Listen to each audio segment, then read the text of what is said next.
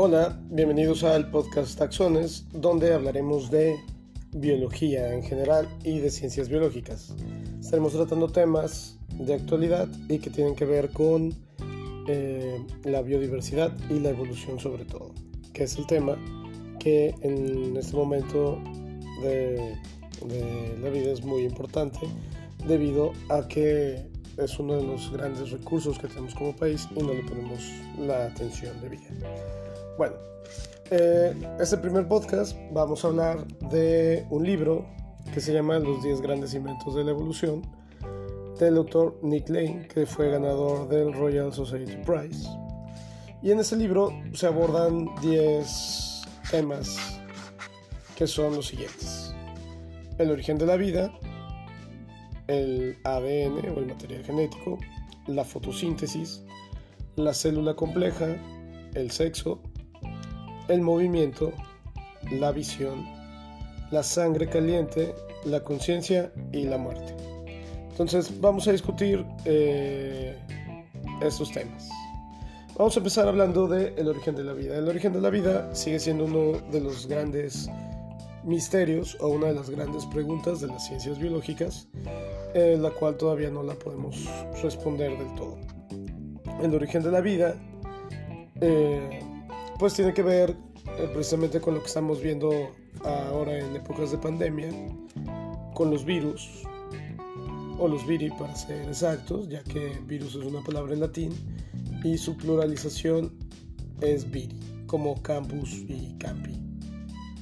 Pero bueno, no entraremos en esos detalles en este momento. Entonces, ¿por qué los virus son importantes para entender el origen de la vida? Primero tendremos que explicar qué es la vida.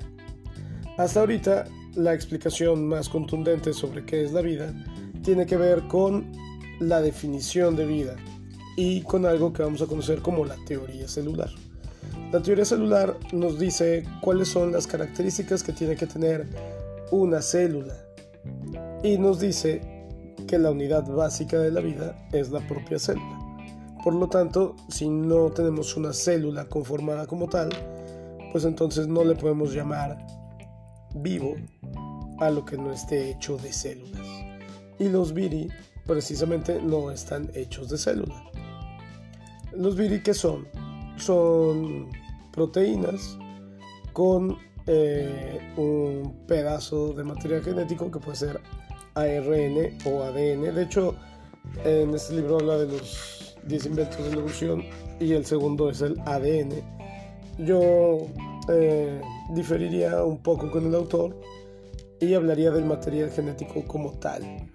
¿Por qué? Porque el ADN es una forma más, eh, ¿cómo le podemos llamar? Más eficiente de ARN. Pero bueno, antes de entrar en estos detalles, explicaremos qué es el ADN y qué es el ARN. El ADN el ARN es el ácido ribonucleico. El ácido ribonucleico solamente tiene una cadena, llamémosle así. Entonces tiene sus cuatro bases nitrogenadas, los grupos fosfatos y en este caso el azúcar que sería el grupo ribosa. Cada nucleótido de ARN estaría constituido por una base nitrogenada, un grupo fosfato y un grupo ribosa. Estas cadenas de ARN, como las cadenas que conforman el coronavirus, son sencillas y muy cambiantes, es decir, mutan con facilidad. En cambio, el ADN, que es el ácido desoxirribonucleico, ese está constituido por un grupo fosfato, la base nitrogenada, y en vez de un grupo ribosa tiene un grupo de desoxirribosa. Entonces el ADN es igualito que el ARN, pero de doble cadena. Al tener una doble cadena, pues lo hace estar protegido a los cambios, ya que si algún factor ambiental desbarata una de esas bases, que son las que se van a traducir después en proteínas, pues tiene un respaldo que es su base con la que está apareada. De tal forma que si destruye nuestra guanina, pues tenemos una citosina que le diría a las enzimas de replicación del ADN oye, y ese huequito tenía una guanina, rellénalo por favor con una guanina y no lo rellenes con cualquier cosa que a final de cuentas eso va a ser una mutación. Pero bueno, tal vez estamos un poco muy adelantados. Entonces sigamos explicando los virus. Entonces los virus son exactamente eh, grupos proteicos que tienen un pedacito de, puede ser de ARN o de ADN. El coronavirus, por ejemplo, el COVID-19, es un pedazo de proteína con un cachito de ARN. Los coronavirus son virus, son virus de ARN. Bueno, entonces eh, íbamos a hablar porque los virus eran parte importante dentro de la teoría de la evolución y del origen de la vida. Cuando hablamos del origen de la vida, pues tendremos que eh, referirnos a, al origen de la célula, puesto que la teoría celular nos dice en uno de sus apartados que toda célula será o dará origen, más bien, todas las células serán originadas a partir de otra célula, como las bacterias. La bacteria se divide, igual tenemos dos bacterias. Entonces, en el caso de los viri, pues el viri no se puede dividir y producir más. Por eso no es una célula. No tiene todos estos mecanismos y organelos que tiene una célula y que la hacen trabajar en conjunto.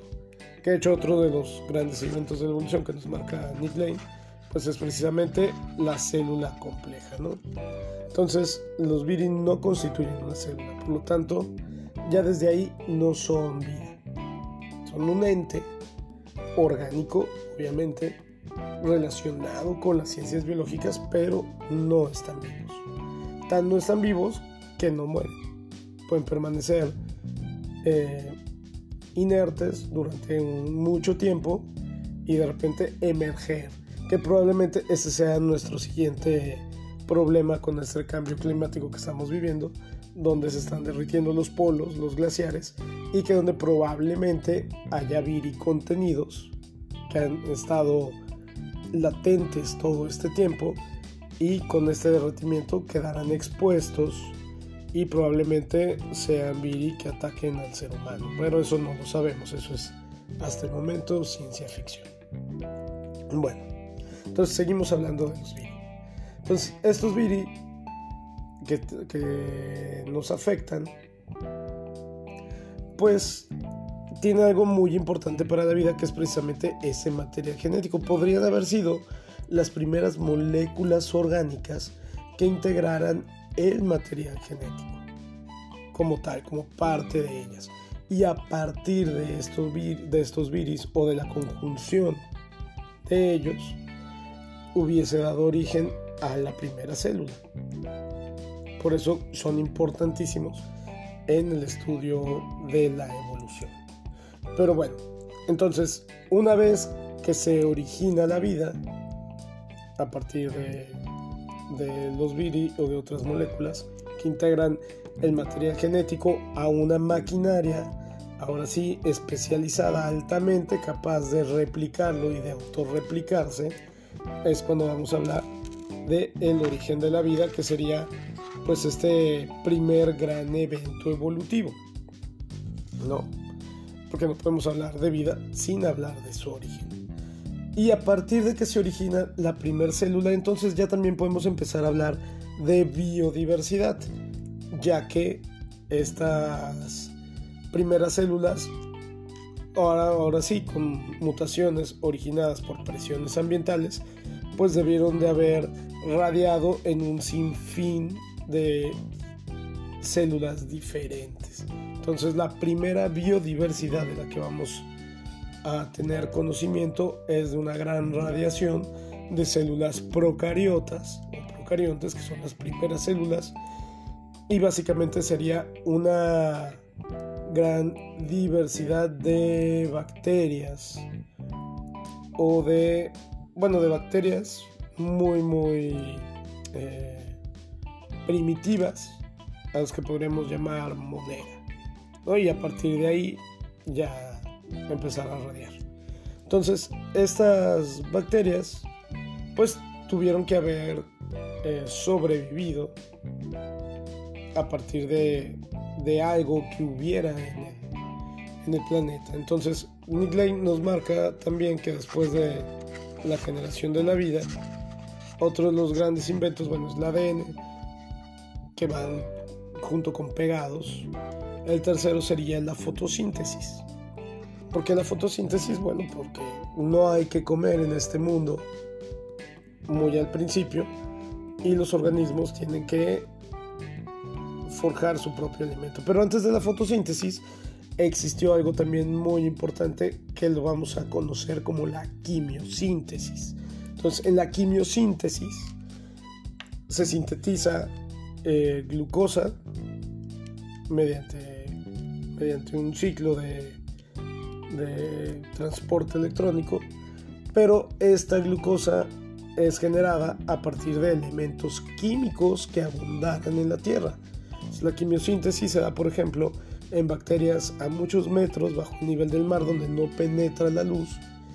Y estas bacterias, que es lo que transforman en energía, pues transforman diferentes elementos químicos, principalmente el azufre. Y bueno, con el paso del tiempo y con más y más mutaciones acumuladas, debió de haber emergido entonces ya la fotosíntesis, que es mucho más importante porque a partir de la fotosíntesis no solamente van a producir energía estas primeras células o estos primeros organismos, sino que además se va a producir oxígeno, que es lo que consumen los demás organismos, ¿no? Como pueden ser eh, los animales, que básicamente cuando hablamos de vida nos vamos a enfocar mucho en los animales, porque es algo que tenemos muy cercano, puesto que nosotros mismos somos animales. Entonces es algo que nos va a llamar mucho la atención, aunque hay muchísimos más taxones que solamente los del reino animal.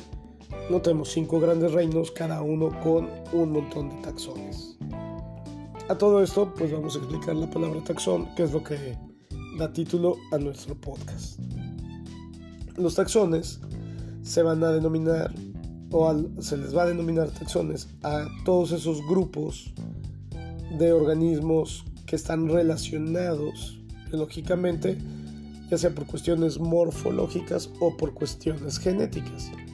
Por ejemplo, eh, los homínidos somos un taxón, que tenemos ciertas características físicas como eh, cuatro extremidades, cinco dedos en cada una de ellas, etcétera, ¿no? Lo que nos podría definir como eh, homínidos, ¿no? Que son todos aquellos animales parecidos a nosotros, al Homo sapiens, que ya están extintos. Somos el homínido resultante de un diverso grupo. Pero bueno, entonces ese va a ser taxón. Un taxón va a ser un grupo que representa eh, organismos que están relacionados. Y como están relacionados, pues están emparentados genéticamente. Es decir, todos los organismos que conforman un taxón, o que conformamos un taxón, tenemos un ancestro en común. Y bueno, ya podemos empezar a irnos a muchísimos grupos más. Bueno, esos van a ser los taxones.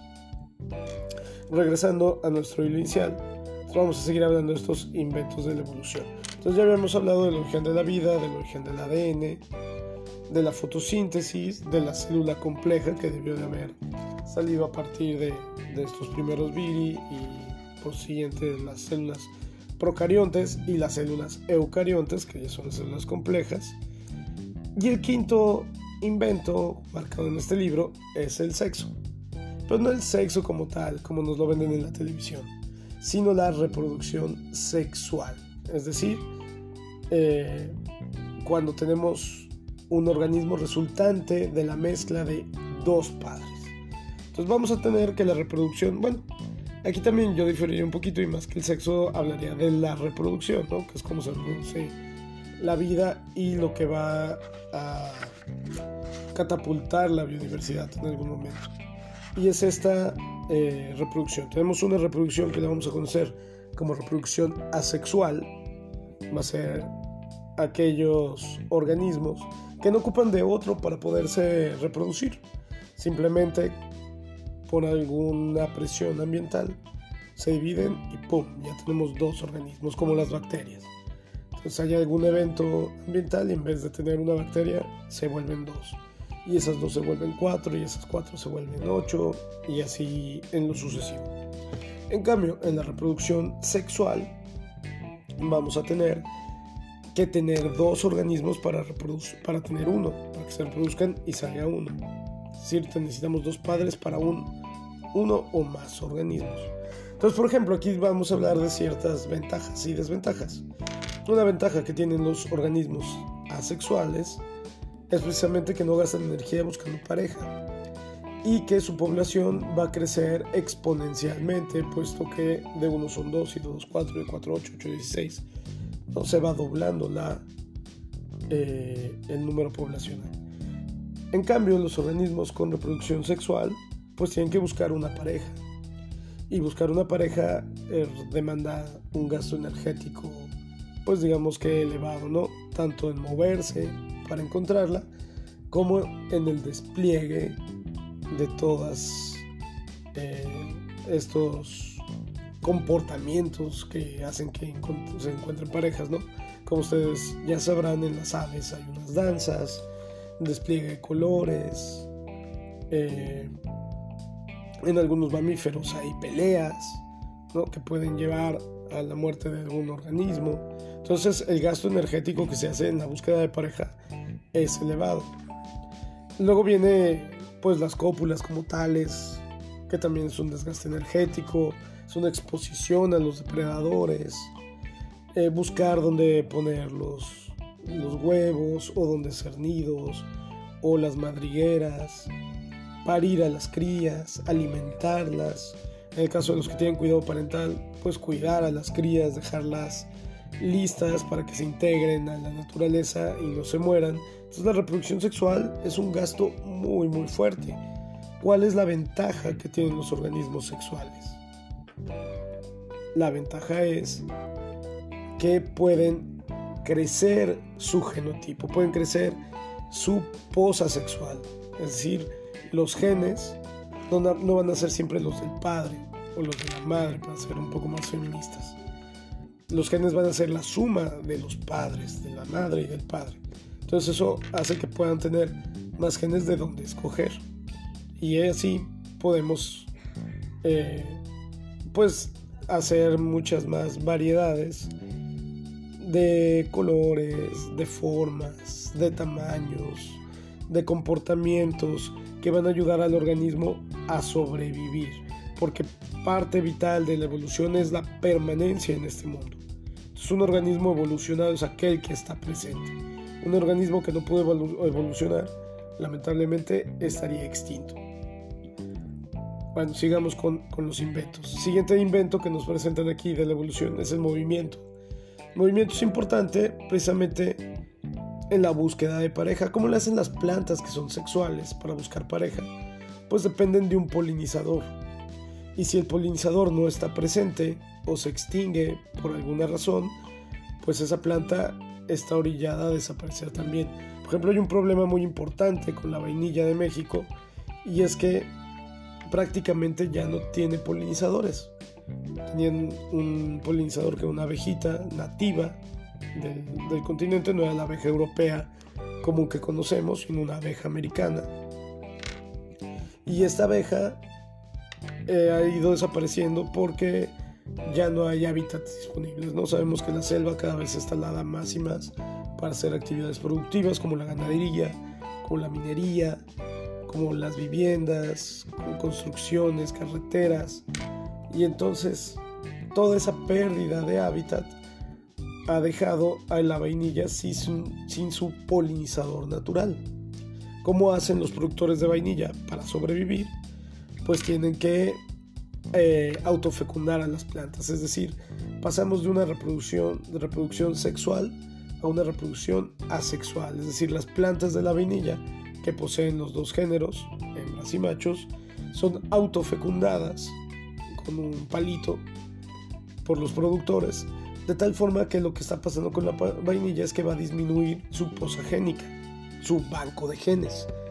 Y esto en algún momento va a hacer que la vainilla también se encuentre en peligro de extinción. Entonces ahí tenemos eh, un ejemplo de la importancia del movimiento. Si la vainilla pudiera moverse, pues podría buscar parejas y podría tal vez aparearse y pues no morirse por no por solamente depender del polinizador. Entonces el movimiento es un invento de la evolución también muy importante. El siguiente invento que nos marca el autor es la visión. Entonces la visión es muy peculiar.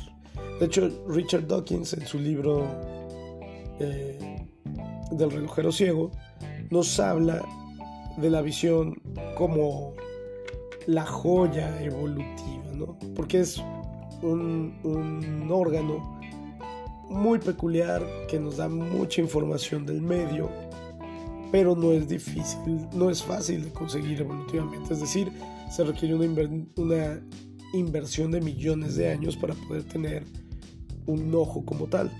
Entonces la visión parte desde los ojos más rudimentarios, donde apenas se puede percibir la luz, la presencia de luz, y cómo este ojo va evolucionando de tal manera que puede distinguir ya no nada más la presencia de luz, sino la dirección, la intensidad, colores, formas, hasta tener un ojo como el, que tiene en sus cabezas.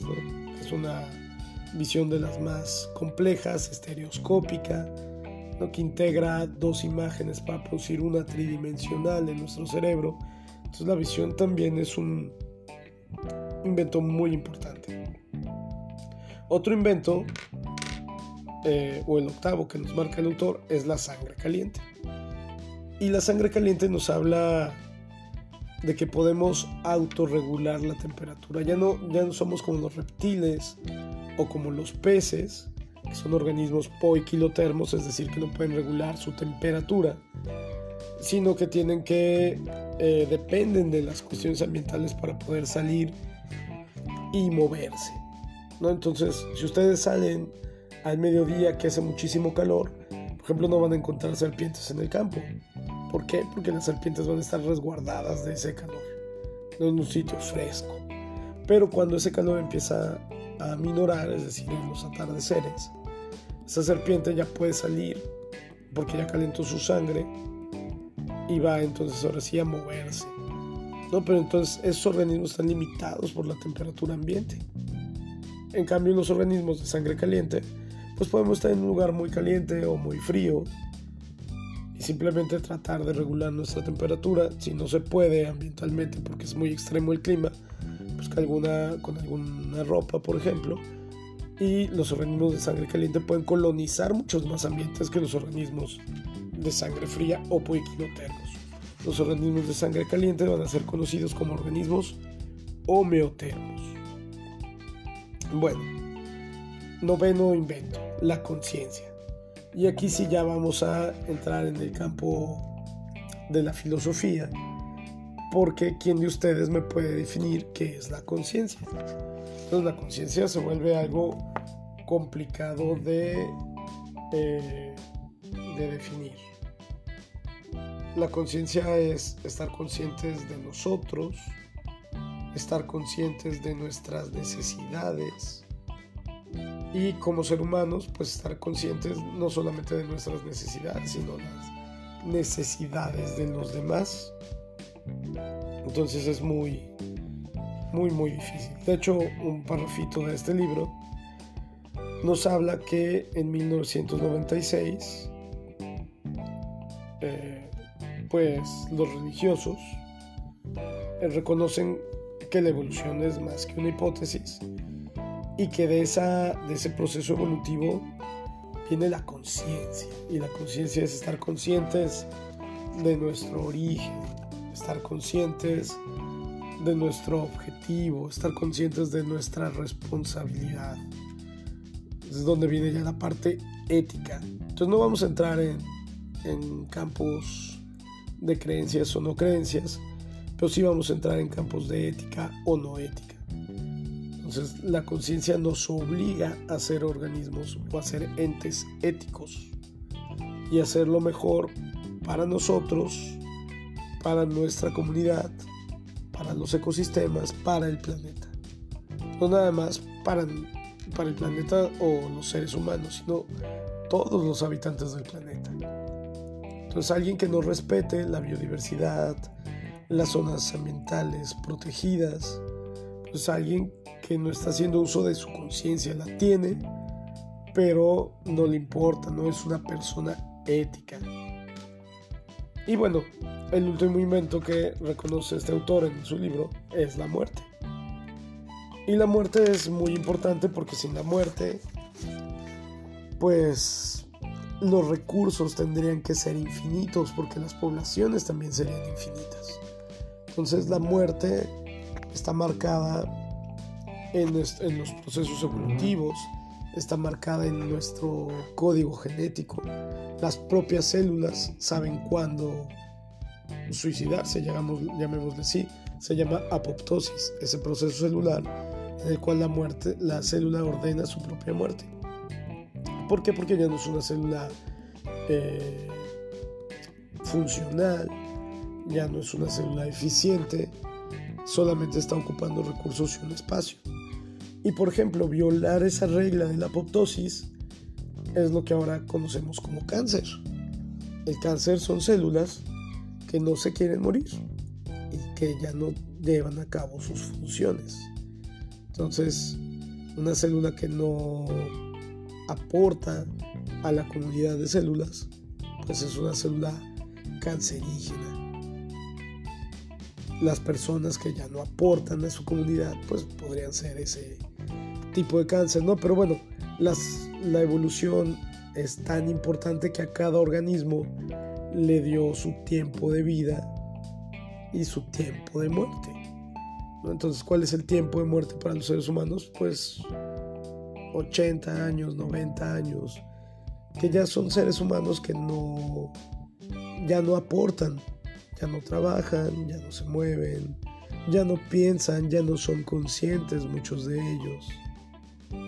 Entonces también podría ser un poco triste vivir senil, sin acordarse, sin eh, saber quién es.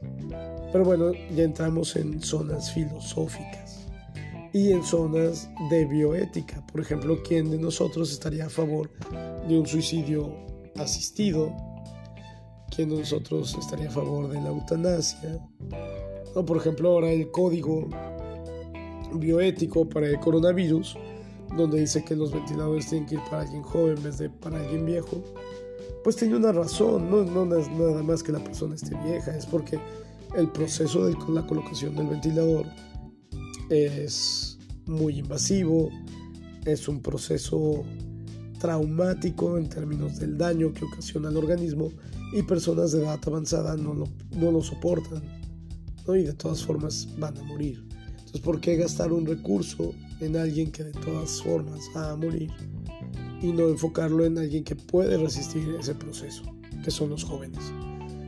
Pero bueno, aquí también vamos a, entrar en terrenos eh, de creencias, en terrenos de creencias. Por ejemplo, ¿quién querría que su padre muriera porque le van a negar el ventilador? No, pues tal vez todos querríamos que nuestros padres tuvieran el ventilador no le hace que se mueran después por el trauma. No, a nosotros nos dejaría muy tranquilos que se haya hecho el intento de salvarles la vida. Pero tenemos que pensar, ahora sí que con la conciencia, a quién va a ser mejor poner un ventilador, porque no tenemos ventiladores infinitos. Y si tenemos una población muy grande que lo requiere, pues tenemos que priorizar quién los merece. No por cómo son, no por lo que han hecho, sino quién tiene más probabilidades de sobrevivir. Porque al final de cuentas, lo que nos mantiene como especie en este planeta, pues es nuestra sobrevivencia. El anteponernos a esas vicisitudes ambientales que nos aquejan y poder permanecer en el planeta es lo que marca nuestra evolución. Ese sería nuestro primer episodio y los invito a hacer preguntas. Eh, para mis estudiantes tenemos el foro de, eh, de Schoology, donde me pueden hacer preguntas sobre este podcast en la sección de preguntas y respuestas. Y para aquellos que llegaron a este podcast y que no son mis estudiantes, pero les interesó y quieren saber un poco más o tienen alguna duda, pueden escribirme a la dirección electrónica de Gbedoya, se los voy a deletrear, E G B labial E D de dedo O Y A. De gmail.com eh, pues espero que les haya gustado este primer episodio. Eh, vamos a continuar nuestras clases en podcast y si el podcast es popular, pues lo continuaremos, ¿no? Y lo pueden seguir oyendo y preguntándome, aunque ya no sean mis estudiantes. Bueno, chicos, eso es todo. Espero que esta pandemia nos haga pensar lo afortunados que somos por nuestro estilo de vida y que nos haga ser conscientes de aquellas cosas que tenemos que hacer para seguir manteniendo nuestro estilo de vida. Y eso quiere decir consumir menos, menos electrónicos, menos internet, menos cosas que tengan un impacto ambiental fuerte, porque ya lo hemos visto en las imágenes donde los delfines regresan a Venecia, los venados toman las calles de los pueblos de Estados Unidos. Eh, la biodiversidad es la dueña del planeta y nosotros somos una mínima parte de esa biodiversidad. Solo somos una especie de millones que también poseen este planeta. Entonces estén conscientes de ellos. Hasta la próxima.